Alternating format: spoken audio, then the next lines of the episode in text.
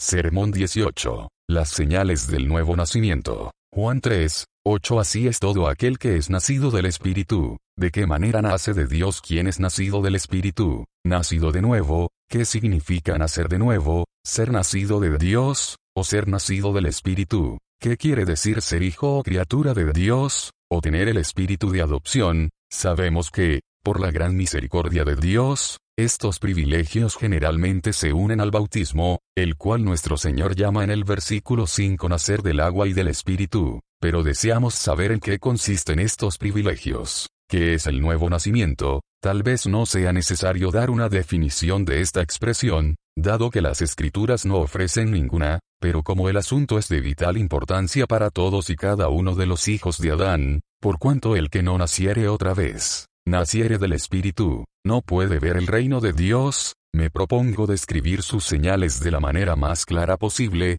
tal y como las encuentro en las Escrituras. La primera señal, que constituye el fundamento de todas las demás, es la fe. San Pablo afirma, todos sois hijos de Dios por la fe en Cristo Jesús. San Juan declara, les dio potestad, el derecho o privilegio, de ser hechos hijos de Dios, a los que creen en su nombre, los cuales no son engendrados, cuando creyeron, de sangre, ni de voluntad de carne, ni por medio de la generación natural, ni de voluntad de varón, como los hijos que adoptan los humanos y en los cuales no se obra ningún cambio, sino de Dios. Y también en su epístola general, todo aquel que cree que Jesús es el Cristo, es nacido de Dios. Sin embargo, la fe de que hablan los apóstoles en estos pasajes no es simplemente especulativa, no es un simple asentimiento a la proposición, Jesús es el Cristo, ni, ciertamente, a todas las proposiciones contenidas en nuestro credo, o en el Antiguo y Nuevo Testamentos.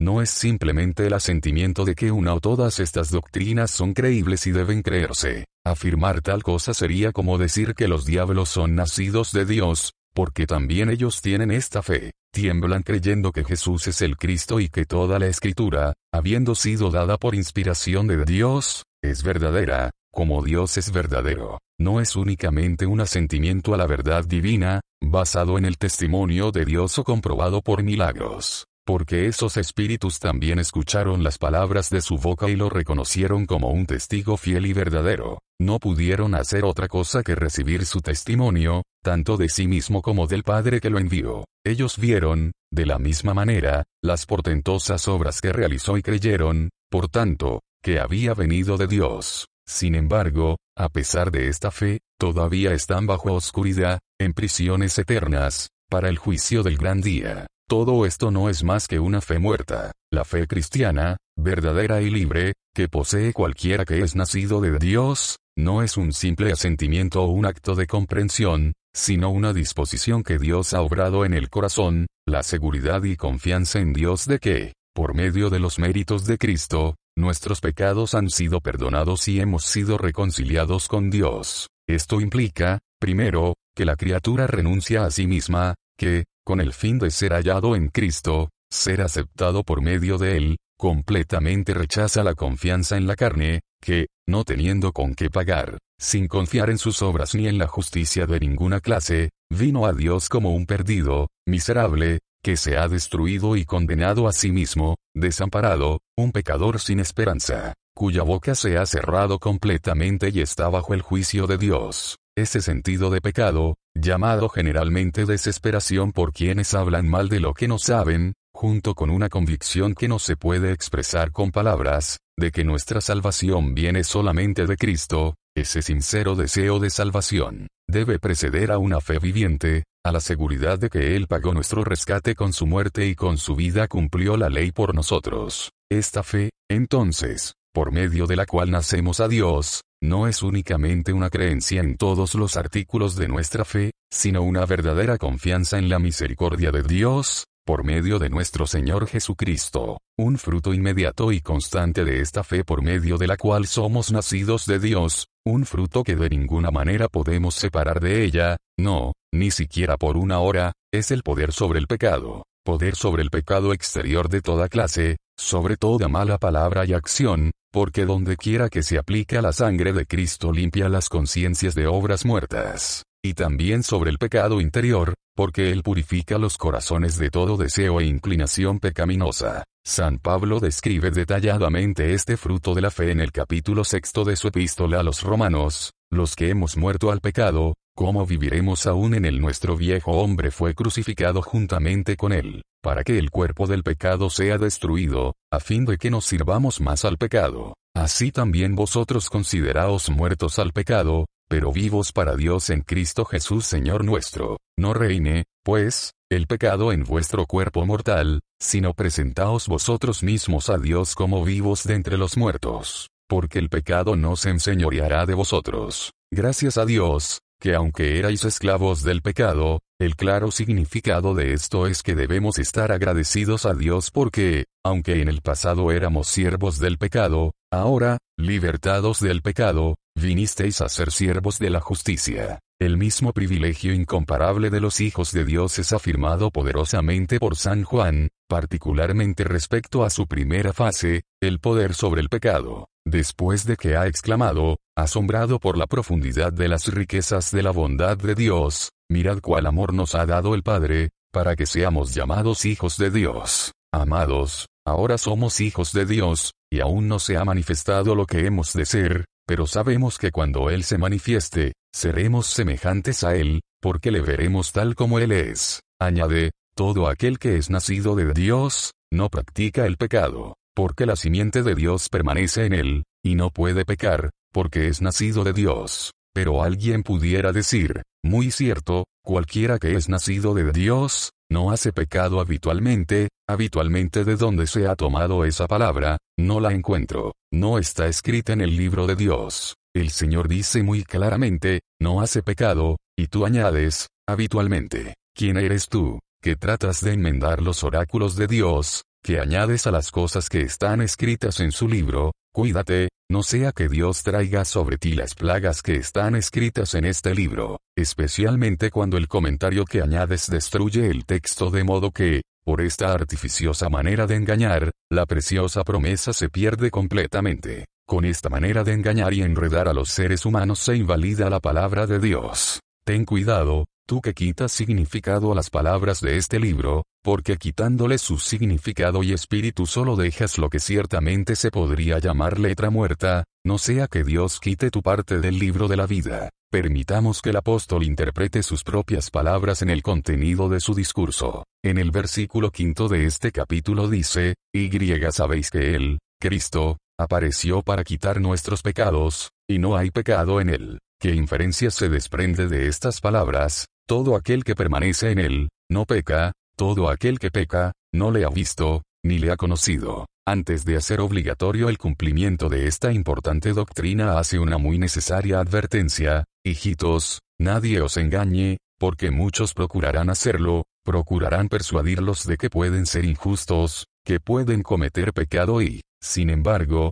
ser hijo de Dios. El que hace justicia es justo, como Él es justo, y continúa diciendo, todo aquel que es nacido de Dios, no practica el pecado, porque la simiente de Dios permanece en él, y no puede pecar, porque es nacido de Dios. En esto, añade el apóstol, se manifiestan los hijos de Dios y los hijos del diablo. Por medio de esta señal tan clara, cometer o no cometer pecado, se distinguen los unos de los otros. Las palabras en su capítulo quinto tienen la misma razón de ser, sabemos que todo aquel que ha nacido de Dios, no practica el pecado, pues aquel que fue engendrado por Dios le guarda, y el maligno no le toca. Otro fruto de esta fe viva es la paz, porque siendo justificados por la fe, habiendo sido borrados todos nuestros pecados, tenemos paz para con Dios por medio de nuestro Señor Jesucristo. Ciertamente, nuestro Señor, la noche anterior a su muerte, la legó él mismo solemnemente a todos sus seguidores. La paz os dejo,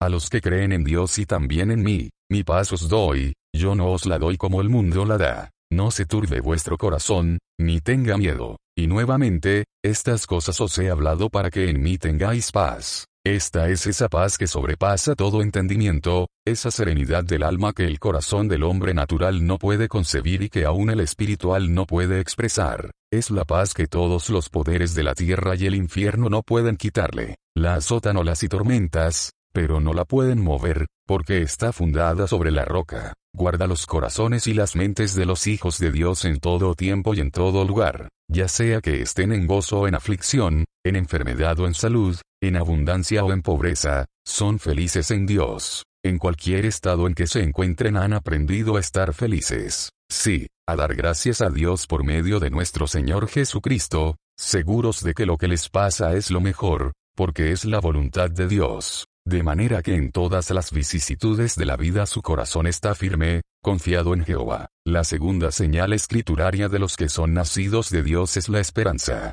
Pedro, dirigiéndose a los hijos de Dios expatriados de la dispersión, dice, Bendito el Dios y Padre de nuestro Señor Jesucristo, que según su grande misericordia nos hizo renacer para una esperanza viva, una esperanza viva o viviente, dijo el apóstol, porque, igualmente, existe una esperanza muerta, lo mismo que una fe muerta, una esperanza que no es de Dios sino del enemigo de Dios y de la raza humana, como resulta evidente por sus frutos. Porque así como es hija del orgullo es madre de toda mala palabra y acción, mientras que cualquiera que tiene esta esperanza viva es santo, así como aquel que le llamó es santo. Cualquiera que puede decirle sinceramente a sus hermanos en Cristo, amados, ahora somos hijos de Dios, y le veremos como Él es se purifica a sí mismo, así como Él es puro. Esta esperanza, llamada en la epístola a los hebreos plena certidumbre de fe y plena certeza de la esperanza, expresiones que indican mejor el significado de la palabra, pero en una forma más débil que el original,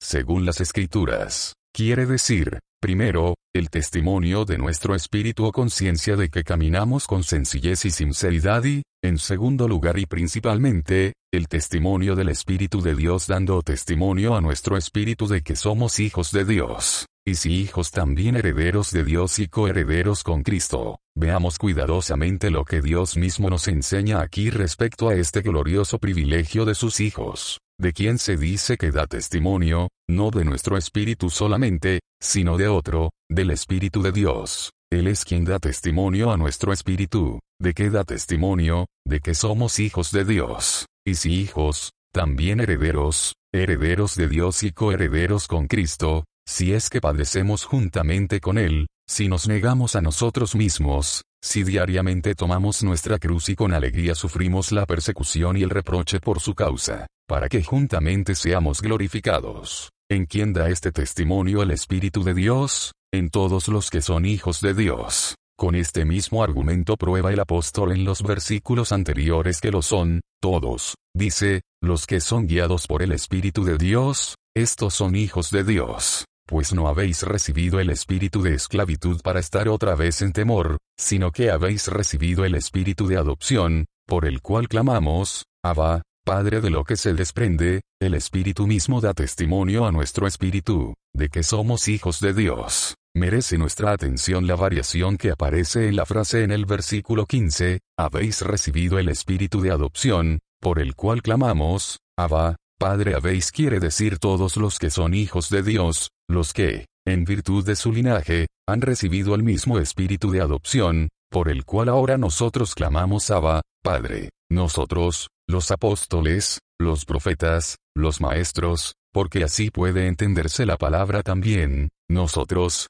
servidores de Cristo, y administradores de los misterios de Dios, por medio de quienes han creído. Así como nosotros y ustedes tenemos un solo Señor, tenemos también un solo Espíritu, como también tenemos una fe y una esperanza. Nosotros y ustedes hemos sido sellados con el Espíritu Santo de la promesa, las primicias de su herencia de la nuestra. El mismo Espíritu da testimonio a su Espíritu y a nuestro Espíritu, de que somos hijos de Dios. Así se cumple la Escritura, bienaventurados los que lloran, porque ellos recibirán consolación. Porque es fácil creer que si bien el dolor debe preceder al testimonio del Espíritu de Dios a nuestro espíritu, como ciertamente debe ser, hasta cierto punto, mientras gemimos bajo el temor y la conciencia de que la ira de Dios permanece sobre nosotros. Sin embargo, tan pronto como el corazón lo siente, su tristeza se transforma en gozo. No importa cuál haya sido antes su dolor, muy pronto ya no recuerda su angustia por el gozo de que ha nacido de Dios.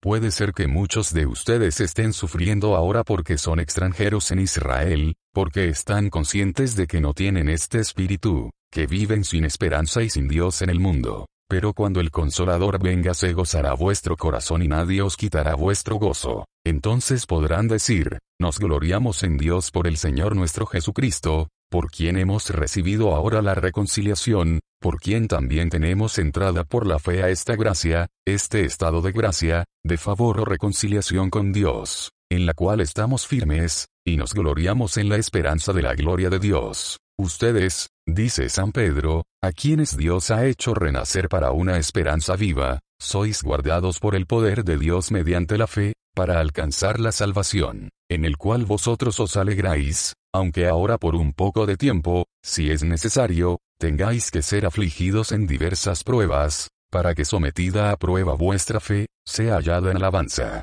gloria y honra cuando sea manifestado Jesucristo, aunque ahora no lo veáis, os alegráis con gozo inefable y glorioso, gozo inefable, en verdad. El ser humano no puede describir este gozo en el Espíritu Santo, es el maná escondido, el cual ninguno conoce sino aquel que lo recibe, pero nosotros sabemos que éste no solo permanece sino que sobreabunda, en lo profundo de la aflicción. En tan poco tienes las consolaciones de Dios cuando el consuelo terrenal fracasa, de ninguna manera, sino que cuando más abundan los sufrimientos, más abundante se hace el consuelo de su espíritu, a tal grado que los hijos de Dios se ríen de la destrucción y del hambre, de la necesidad, las dolencias, el infierno y la tumba, porque conocen a aquel que tiene las llaves de la muerte y del Hades y que pronto los arrojará al abismo, como si escucharan ahora la gran voz del cielo diciendo, He aquí el tabernáculo de Dios con los hombres, y él morará con ellos, y ellos serán su pueblo, y Dios mismo estará con ellos como su Dios Enjugará Dios toda lágrima de los ojos de ellos, y ya no habrá muerte, ni habrá más llanto, ni clamor, ni dolor, porque las primeras cosas pasaron. La tercera y más grande señal escrituraria de los que son nacidos de Dios, es el amor, el amor de Dios ha sido derramado en nuestros corazones por el Espíritu Santo que nos fue dado. Por cuanto sois hijos, Dios envió a vuestros corazones el Espíritu de su Hijo, el cual clama, Abba, Padre. Movidos por este espíritu y mirando a Dios continuamente como a su amante Padre, con quien se ha reconciliado, claman a Él por su pan cotidiano, por todo lo que necesitan para sus almas o sus cuerpos. Continuamente abren sus corazones delante de Él, sabiendo que tendrán las peticiones que le hayan hecho. Su deleite está en Él. Él es el gozo de sus corazones, su escudo y su galardón sobremanera grande. El deseo de sus almas es hacia Él. Hacer su voluntad es su comida y bebida y su alma será saciada como de meollo y de grosura mientras su boca lo alabará con júbilo. En este sentido también todo aquel que ama al que engendró, ama también al que ha sido engendrado por Él. Su espíritu se regocija en Dios su Salvador. Ama al Señor Jesucristo con amor inalterable. Está tan unido al Señor que forman un solo espíritu. Su alma está extasiada en Él, y lo ha escogido como el más amable, como el señalado entre diez mil. Sabe y siente lo que significa mi amado es mío y yo suyo. Eres el más hermoso de los hijos de los hombres, la gracia se derramó en tus labios, por tanto, Dios te ha bendecido para siempre. El necesario fruto de este amor de Dios es el amor a nuestro prójimo, a todas las almas creadas por Dios, sin exceptuar a nuestros enemigos ni a quienes nos ultrajan y nos persiguen. Un amor por medio del cual amamos a todo ser humano como a nosotros mismos, como amamos a nuestra propia alma. Nuestro Señor lo ha expresado todavía con mayor fuerza, diciendo, que os améis unos a otros, como yo os he amado. Por esta razón, el mandamiento escrito en el corazón de quienes aman a Dios no es otro, sino este, que os améis unos a otros, como yo os he amado. En esto hemos conocido el amor, en que Él puso su vida por nosotros. También nosotros, infiere correctamente el apóstol, debemos poner nuestras vidas por los hermanos. Si sentimos que estamos listos para hacer tal cosa, entonces amamos verdaderamente a nuestro prójimo. Entonces sabemos que hemos pasado de muerte a vida, en que amamos a los hermanos. En esto conocemos que permanecemos en Él, y Él en nosotros, en que nos ha dado de su Espíritu, porque el amor es de Dios. Todo aquel que ama, es nacido de Dios, y conoce a Dios. Pero alguien pudiera preguntar, ¿no dice el apóstol este es el amor de Dios? que guardemos sus mandamientos, ciertamente, y aquí se incluye también el amor a nuestro prójimo, en el mismo sentido que el amor a Dios. ¿Qué se desprende de todo esto? Que guardar los mandamientos exteriores es todo lo que implica amar a Dios con todo nuestro corazón, toda nuestra mente, toda nuestra alma y fuerza y amar a nuestros prójimos como a nosotros mismos, que el amor a Dios no es un afecto del alma, sino un simple servicio exterior y que el amor a nuestro prójimo no es una disposición del corazón, sino simplemente una serie de obras exteriores. Basta mencionar semejante interpretación de las palabras del apóstol para refutar esto, puesto que este es el claro e indisputable significado del texto. La señal o prueba del amor de Dios, de que guardamos el primero y más grande mandamiento, es esta, que guardamos todos los demás mandamientos porque el verdadero amor una vez derramado en nuestros corazones, nos constreñirá a hacerlo, porque cualquiera que ama a Dios con todo su corazón no puede menos que servirle con todas sus fuerzas. El segundo fruto del amor de Dios es la completa obediencia a aquel que amamos y conformidad a su voluntad, obediencia a todos los mandamientos de Dios, internos y externos, obediencia de corazón y de vida, en todo nuestro temperamento y en toda nuestra vida. Una de las disposiciones más obviamente comprendidas en esto es el ser celoso en buenas obras, sentirse hambriento y sediento de hacer el bien de todas las maneras posibles, a todos nuestros semejantes, regocijándose en gastarse por amor a las almas, por todo ser humano, sin buscar recompensa en este mundo, sino únicamente en la resurrección de los justos. He descrito claramente las señales del nuevo nacimiento que encuentro en las escrituras. Así contesta Dios mismo a la importante pregunta, ¿qué es nacer de Dios? Así es todo aquel que es nacido del Espíritu, esto es, según el juicio del Espíritu de Dios, ser hijo de Dios, es creer en Dios por medio de Cristo y no practicar el pecado, y gozar, en todo tiempo y lugar, la paz de Dios que sobrepasa todo entendimiento. Es esperar en Dios por medio del Hijo de su amor, de tal manera que se llega a tener no solo el testimonio de una buena conciencia, sino que también el Espíritu mismo da testimonio a nuestro espíritu, de que somos hijos de Dios, de donde naturalmente brota ese regocijo en aquel por quien hemos recibido la reconciliación. Es amar a Dios, quien los amó como ustedes nunca han amado a ninguna criatura,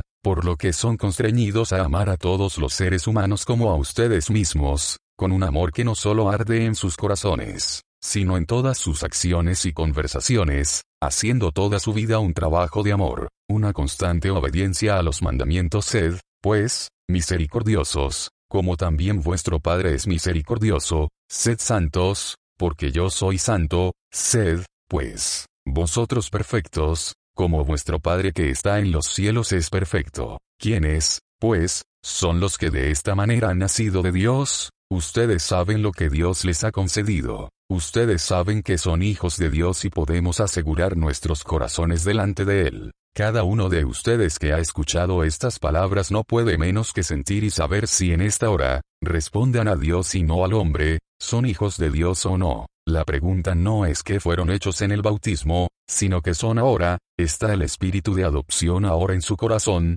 permitan que su corazón escuche el llamamiento. No les pregunto si nacieron de agua y del espíritu, sino son ahora el templo del Espíritu Santo que mora en ustedes, concedo que han sido circuncidados en la circuncisión de Cristo, como San Pablo llama enfáticamente al bautismo. Descansa el Espíritu de Cristo y de gloria ahora sobre ustedes, de otra manera la circuncisión viene a ser incircuncisión. No digas, entonces, en tu corazón, yo fui bautizado una vez, por lo tanto soy hijo de Dios ahora. Tal razonamiento no tiene valor, porque cuantos que han sido bautizados ahora son glotones, borrachos, mentirosos, blasfemos, pendencieros, maldicientes, corrompidos, ladrones, usurpadores. ¿Qué opinan? ¿Son estos, ahora, hijos de Dios? En verdad, en verdad les digo, no importa quién seas, a quien convenga cualquiera de las condiciones que acabo de mencionar, vosotros sois de vuestro padre el diablo, y los deseos de vuestro padre queréis hacer.